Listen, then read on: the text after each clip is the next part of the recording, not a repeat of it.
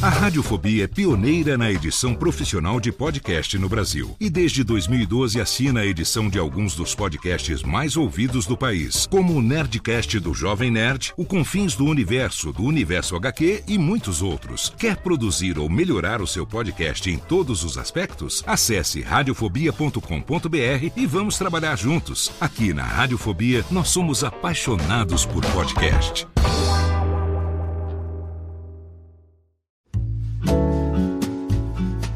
Marsupial Editora e Radiofobia Podcast Multimídia apresentam Reflexões sobre o Podcast.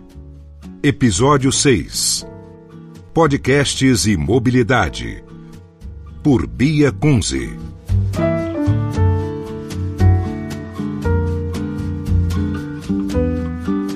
Como a garota se tornou sem fio. Não sei bem como entrei nesse mundo da tecnologia móvel, mas sempre soube que caminho seguiria. Como tudo que fazia na vida, adorava fuçar novidades e pensava num jeito de colocá-las na minha vida prática. Foi assim com os celulares, os palmes, os smartphones e os podcasts.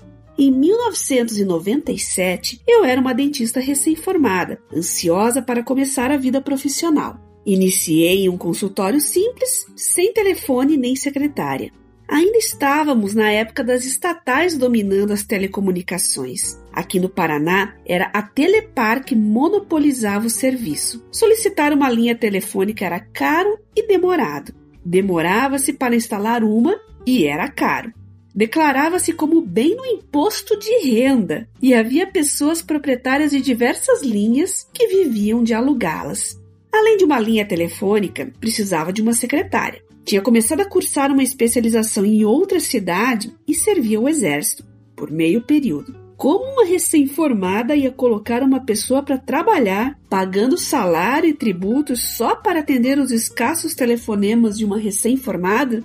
Algum tempo antes, meu pai havia pedido à companhia telefônica uma linha de telefone móvel, a grande novidade do momento. Demorou tanto que, quando chegou a carta da Telepar informando que a linha estava disponível, ele já estava aposentado. Uma linha móvel, pensei, poderia ser muito útil. Dispensaria a fixa e a secretária ociosa. Contei a ideia ao meu pai, que topou. E assim começou a minha carreira. O celular mudou tanto meu modo de trabalhar também me tornei plantonista em um hospital que me apaixonei pela mobilidade. Em 2001, adotei os Palms que me ajudaram muito mais. Virei entusiasta de tecnologias wireless. Usava a web e listas de discussão para aprender a usá-las. Tornei-me referência entre pessoas que queriam ser mais produtivas com a ajuda da tecnologia, mas não eram ninjas ou da área de TI. Por isso, em 2002, fundei uma lista de discussão no Yahoo Groups até hoje na ativa, com o nome Mundo Sem Fio, e em seguida decidi criar um blog e compartilhar com pessoas leigas como eu tudo o que aprendia. Foi assim que nasceu o Garota Sem Fio. Pouco mais de um ano depois surgi nos podcasts e fiquei entusiasmada com a nova forma de se comunicar. Bem antes do vestibular, uma das minhas opções de carreira era a área de comunicação, mas eu queria fazer as coisas de maneira diferente. Queria dominar uma área e só depois usar a comunicação, atuando como especialista.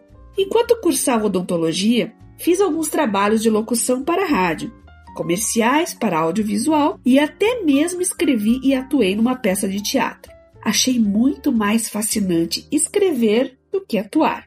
Algum tempo depois de formada e com especialização, já mordida pelo bichinho da tecnologia, com blog e podcast, decidi me aperfeiçoar. Entrei em um novo curso superior, Rádio e TV. Foi uma experiência difícil. A única faculdade particular que oferecia esse curso na cidade tinha equipamentos ultrapassados e os softwares dos laboratórios e ilhas de edição eram piratas. Eu e alguns amigos lutamos para melhorar o curso sem êxito. Ao contrário, nos tornamos as ovelhas negras da faculdade. Eu era a maluca que tomava notas em um palme com teclado Bluetooth. Estruturava os trabalhos escolares com mapas mentais e fotografava o quadro negro com os tópicos das aulas com o celular. Enquanto os colegas copiavam no caderno que o professor escrevia na lousa, eu avançava no tema fazendo pesquisas na internet no próprio Palme.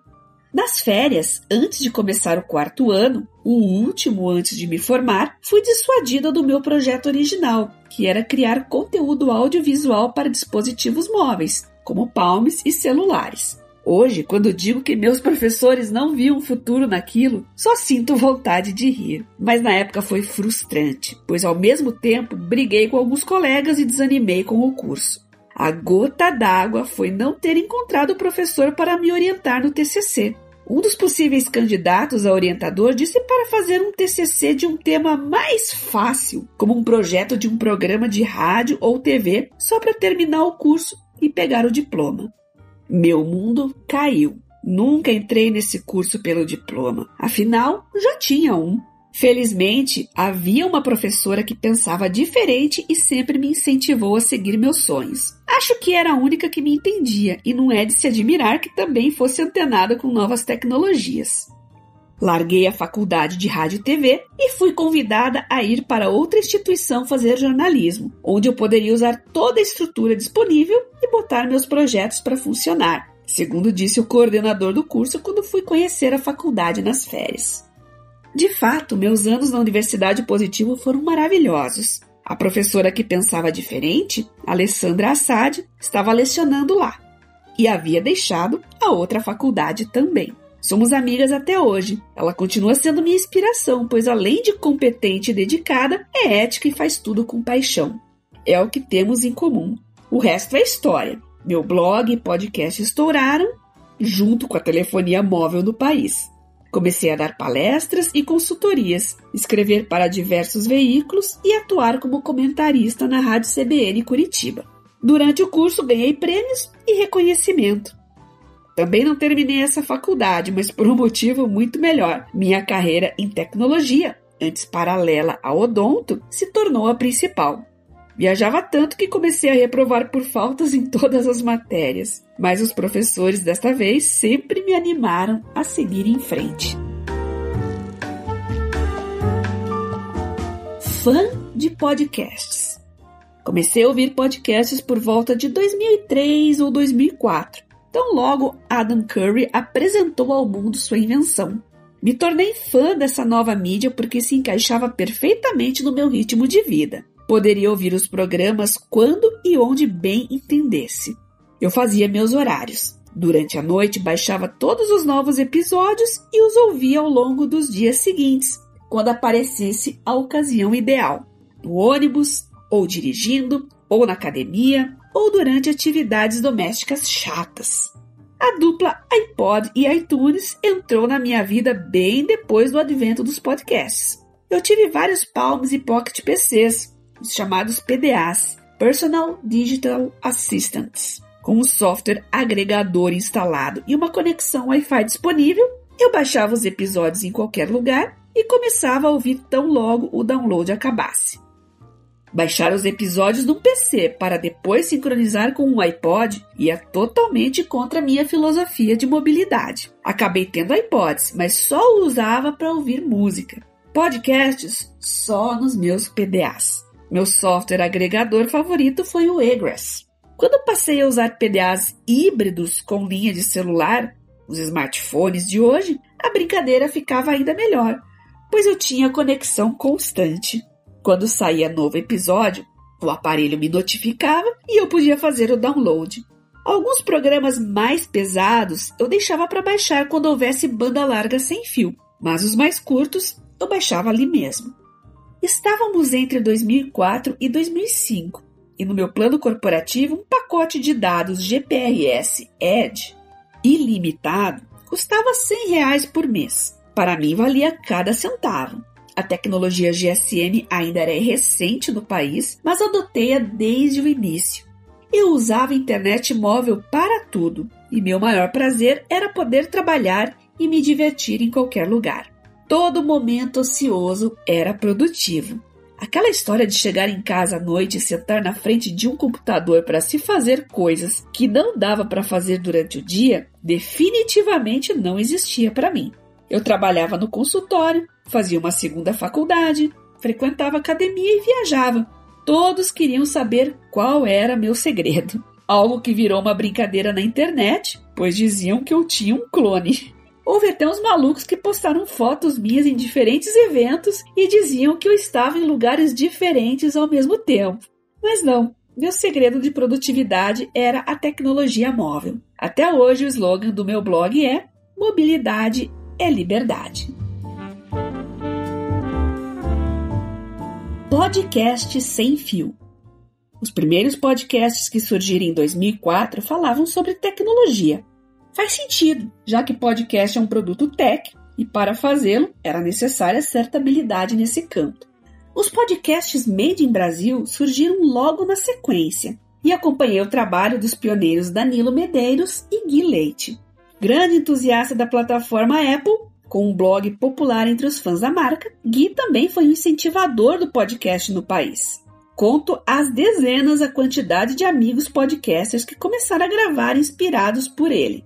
Ricardo Macari e Ed Silva começaram suas atividades, sendo os primeiros a agregar os podcasters como comunidade, promovendo encontros e eventos. Participei dos primeiros eventos de podcasters no Brasil. Lembro-me com carinho dos cerca de 20 gatos pingados se reunindo animadamente na primeira PodCon, estrutura inversamente proporcional ao entusiasmo.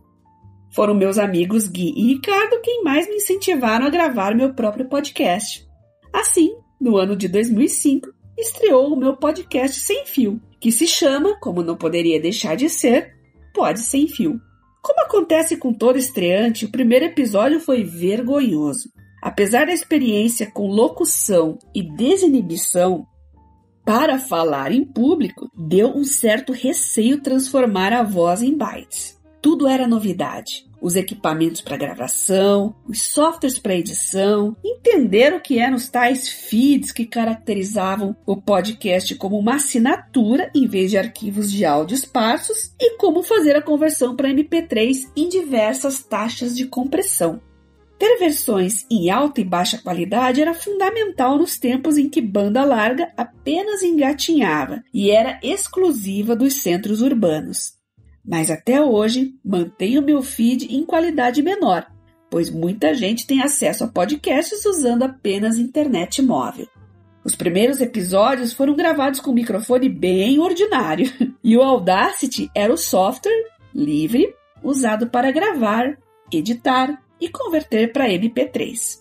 Desde o início usei meu próprio servidor para hospedá-lo, usando o Movable Type e depois o WordPress como meu sistema de publicação. Muitos podcasters investiram pesado em seus estúdios caseiros. Bons microfones, computadores, mesas e até ilhas completas de edição. Eu quase fui por esse caminho quando me dei conta que meu trabalho no Garota Sem Fio era pura e simplesmente o um retrato do meu estilo móvel de vida. É claro que isso deveria se refletir no podcast. Continuei gravando no meu laptop Dell e editando no Audacity. Troquei apenas o microfone barato por um headset Plantronics.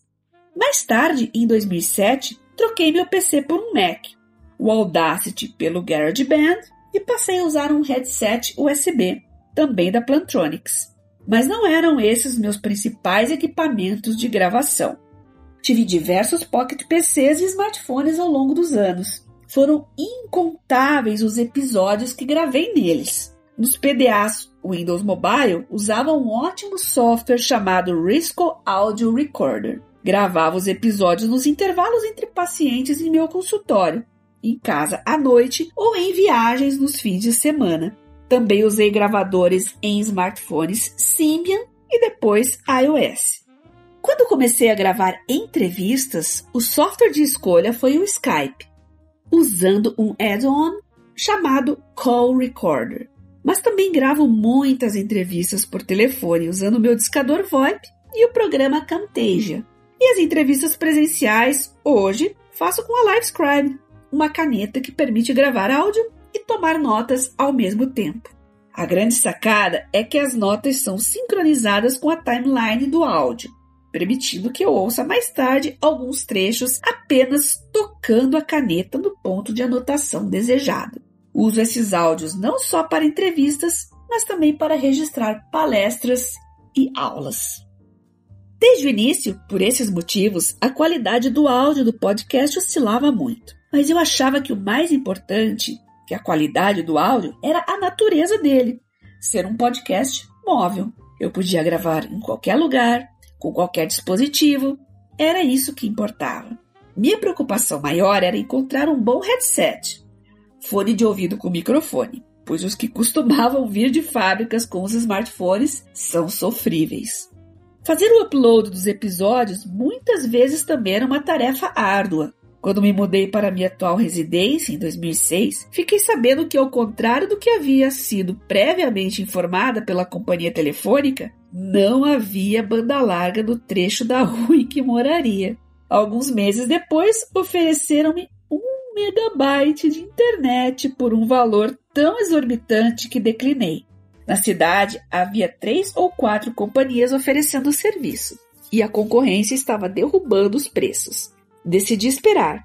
Quem sabe em algumas semanas o cenário não mudaria com a venda das demais empresas? Acabei esperando um ano e meio. Ao mesmo tempo que foi penosa, a situação provou ser uma oportunidade, e tanto para mostrar ao mundo, através do meu blog e podcast, as agruras das conexões de internet do país. Continuei com meu plano de internet móvel corporativo ilimitado. Meu smartphone na época era um QTEC 9090, adquirido da operadora assim que surgiu o primeiro plano pós-pago de internet. Era a primeira vez que eu tinha um smartphone de verdade, com a plataforma Windows Mobile com linha de celular integrada. Até então, eu usava Palms e Pocket PCs como computadores ligados à conexão GPRS Edge de celulares via Bluetooth. Tive alguns Nokias Symbian antes do QTEC, que posso chamar de smartphones, mas o sistema operacional não possuía a vasta biblioteca de aplicativos do Windows Mobile, incluindo os de Odonto, como banco de dados dos pacientes. O QTEC era inferior aos PDAs Windows Mobile da época, inclusive o antecessor, um Dell Axim X50V. Mas a convergência fazia toda a diferença do mundo. Facilitava meu trabalho, tinha menos tralhas eletrônicas para carregar e ainda por cima funcionava em tethering, com meu laptop servindo como um modem sem fio. Na época estava iniciando minhas atividades em odontologia home care. Tinha acabado de comprar um consultório odontológico portátil e por isso mesmo precisava de um escritório móvel compacto. O laptop e o QTEC formavam uma dupla e tanto. Poderia navegar na web e no máximo 56K já que o QTEC ainda não suportava Edge, gerenciar e-mails, escrever no blog e cumprir minhas tarefas básicas de trabalho. Mas e o podcast? Claro que além da internet móvel ser lenta para subir podcasts, nem sempre dava para confiar em sua estabilidade, mesmo para as tarefas mais leves. Assinei um plano de Wi-Fi da Vex, que daria direito a usar hotspots espalhados por todo o país. Parecia o plano perfeito, pois combinava perfeitamente com meu estilo itinerante de trabalho. Vivia circulando pela cidade e minha filosofia, mobilidade e liberdade. Parecia e seria se o sistema fosse confiável. Eu gravava o podcast em casa ou no consultório e durante compromissos na rua aproveitava para almoçar ou tomar café nos lugares com hotspots da VEX. Mas nem sempre a rede estava disponível ou estava funcionando a contento. E lá ia eu procurar outro ponto de acesso. Muitos funcionários de café sequer entendiam o que eu dizia quando falava que o hotspot estava fora do ar. Mas consegui. Aos trancos e barrancos, escrevia no blog e fazia meu podcast. Obviamente, o próprio esforço em publicar no blog e podcast eram temas recorrentes de ambos. Fui a primeira blogueira móvel do país a denunciar nossas mazelas com a internet, tanto fixa quanto móvel, principalmente a móvel, e por isso mesmo acabei me tornando especialista e referência. Na Universidade Positivo, escrevi meu podcast do Prêmio Sangue Novo, do Sindicato dos Jornalistas do Paraná, fiquei com o segundo lugar. Antes disso, meu podcast também já tinha sido finalista do Best of Blogs da Deutsche Welle. Estava no caminho certo. Idas e vindas. Em 2009, vivi um paradigma profissional. Dedicava-me ao odonto home care, mas viajava bastante por causa da minha atividade paralela de consultora e blogueira. As pessoas achavam que eu deveria escolher um lado ou outro, mas para mim o desafio era conciliar as duas coisas. Enfim, descobri aquilo que realmente amava: Adorava a tecnologia e era maravilhoso viver trabalhando nesse mundo. Mas com o home care odontológico, por outro lado, aprendi a me realizar de verdade na profissão. Trabalhar com idosos e portadores de deficiência dava outra dimensão à minha realização profissional. Mais do que viver daquilo, eu chegava à noite em casa exausta, mas feliz, porque estava fazendo diferença na vida de muitas pessoas. Não era só o dinheiro. Aliás, fiz muitos atendimentos voluntários por puro senso de dever, até que chegou o momento em que precisei parar tudo e reorganizar minha vida. No início de 2010, descobri da pior forma possível que estava com uma doença autoimune incapacitante. Foram meses imobilizada, fazendo fisioterapia e mais tarde vivendo em cadeira de rodas. Quando não sentia dores, escrevia e fazia meus podcasts normalmente. Sem poder trabalhar, meu site foi um alento. Era a maneira de continuar com a mente ativa. Perdi os movimentos das pernas e um pouco da coluna os cabelos caíram, a pele do rosto e couro cabeludo foi acometida por psoríase severa. Quando não sentia dores lancinantes nas articulações, me dava por satisfeita. Só não queria ficar inativa. Quando a Anvisa liberou no país o medicamento certo para tratar meu problema, as dores se tornaram controláveis. Foi um aprendizado. Sendo uma profissional de saúde que cuidava de pacientes especiais, tive a chance de fazer uma pós-graduação em vida aprendendo como é ser um de fato. Hoje, até sou grata por ter passado por isso. Vivi uma rotina insana de trabalho, conciliando como podia a vida familiar e o lazer. Hoje dou mais valor às relações humanas, aos pequenos gestos, a uma alimentação saudável e um estilo de vida mais calmo. E o desfecho foi melhor do que imaginava. Já tinha recuperado os movimentos e voltado a andar ainda vagarosamente, quando ganhei o Prêmio Mulher Imprensa 2011, categoria Mídias Digitais. Apesar de nunca ter dado muita bola para premiações na internet, as indicações que ganhei recentemente de certa forma mostravam que eu estava no caminho certo. E esse prêmio da revista Imprensa era o reconhecimento da, digamos, mídia tradicional sobre a mídia alternativa, que era o que eu fazia. Achei sempre uma bobagem a tal rivalidade da mídia tradicional e da internet só queria passar o meu recado. Mas ser premiada junto com jornalistas famosas de rádio e TV mostraram que eu podia mais. Meu sonho maior sempre foi ir além de tudo isso. Era melhorar a vida das pessoas. Ter uma ONG no futuro para ajudar idosos e deficientes a lidar com a tecnologia para melhorar sua qualidade de vida. Ainda desejo isso, tão logo eu restabeleça a saúde. Quero ser eu mesma a prova de que é possível mudar o modo de viver para melhor com a ajuda da tecnologia móvel. Pouco antes de adoecer, tinha contratado uma agência para redesenhar todo o meu site, o blog, o podcast, além de fazer uma nova página para minha nova empresa de consultoria em mobilidade. Já estava com planos de profissionalizar aquilo que até então era um hobby.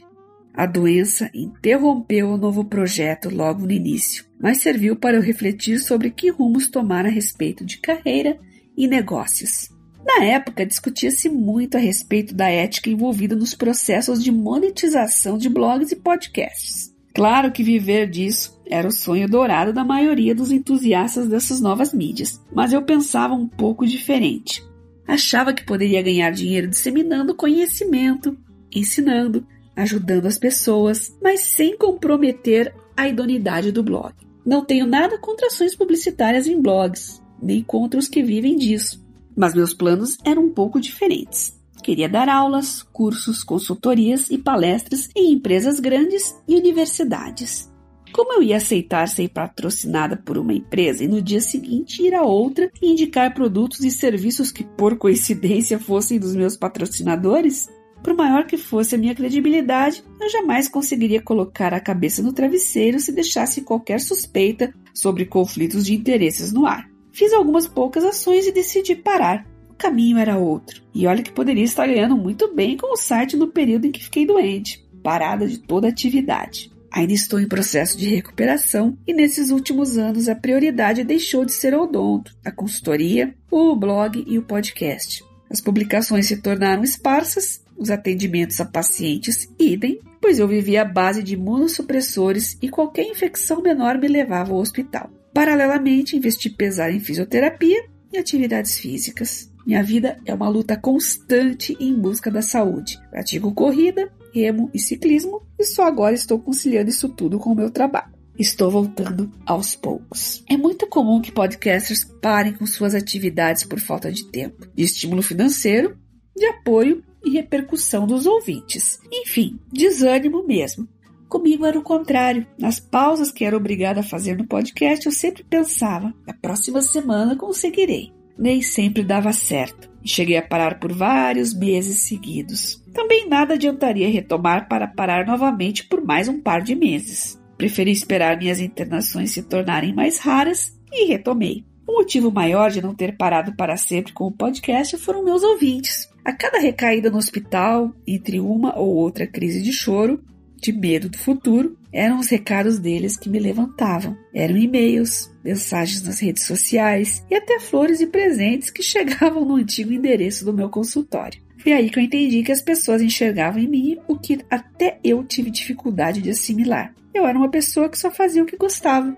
Assim, tudo o que eu fazia era por paixão. Meus leitores são mais perspicazes que eu. Precisei ouvir da boca de uma coach de carreira. Trabalhe fazendo aquilo que ama e não passará sequer um dia de sua vida trabalhando. Isso envolve o meu trabalho com as mídias digitais. Saber que ajudei alguém ou melhorei o trabalho e a produtividade de uma única pessoa é minha maior recompensa. Quando chega um e-mail de alguém dizendo que ouve há muitos anos meu podcast e cita assuntos, experiências de anos atrás, ou simplesmente diz um obrigado por tal coisa, eu ganho o dia. Tenho certeza que esse feedback me ajudou até a voltar a andar.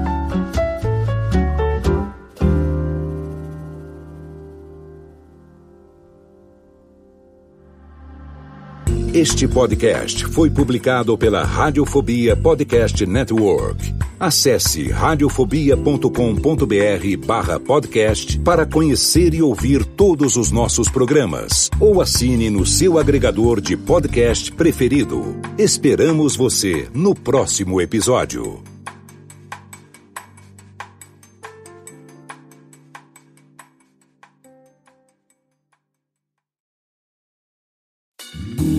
Oi, eu sou o Antônio Viviani e quero convidar você a ouvir o nosso podcast Voz Off. Desde julho de 2017, eu e meu amigo Nicola Lauleta temos o prazer de conversar com as grandes vozes do rádio, da TV e da publicidade do Brasil e trazer suas histórias até você. Se você, como nós, é apaixonado por locução, acesse vozoff.com.br e acompanhe nossos episódios aqui na Radiofobia Podcast Network.